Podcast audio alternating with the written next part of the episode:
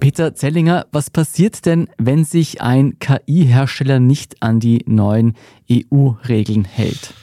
Ja, dann wird es richtig, richtig teuer, nämlich. Also die EU ist ja gerade im Digitalbereich eh schon nicht besonders zimperlich, was Strafen betrifft. Also bei Verstößen gegen den DSA, also den Digital Services Act, sind es zum Beispiel 6% des Jahresumsatzes des Unternehmens. Beim AI Act ist es sogar noch mehr.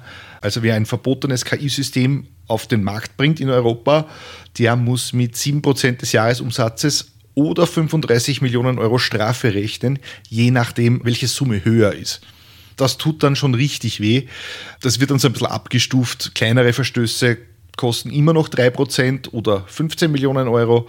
Oder wenn ein Unternehmen zum Beispiel falsche Informationen nach diesen Berichtspflichten vorlegt, ja, dann werden 1,5% des Jahresumsatzes oder 7,5 Millionen Euro fällig. Also das tut auch den Großen dann schon richtig weh.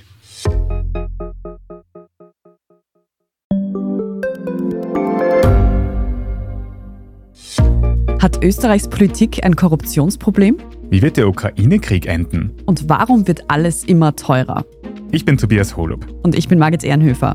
Wir stellen die brennenden Fragen unserer Zeit. Und die Standardredaktion liefert Antworten. Im Thema des Tages, Montag bis Freitag um 17 Uhr, überall, wo es Podcasts gibt.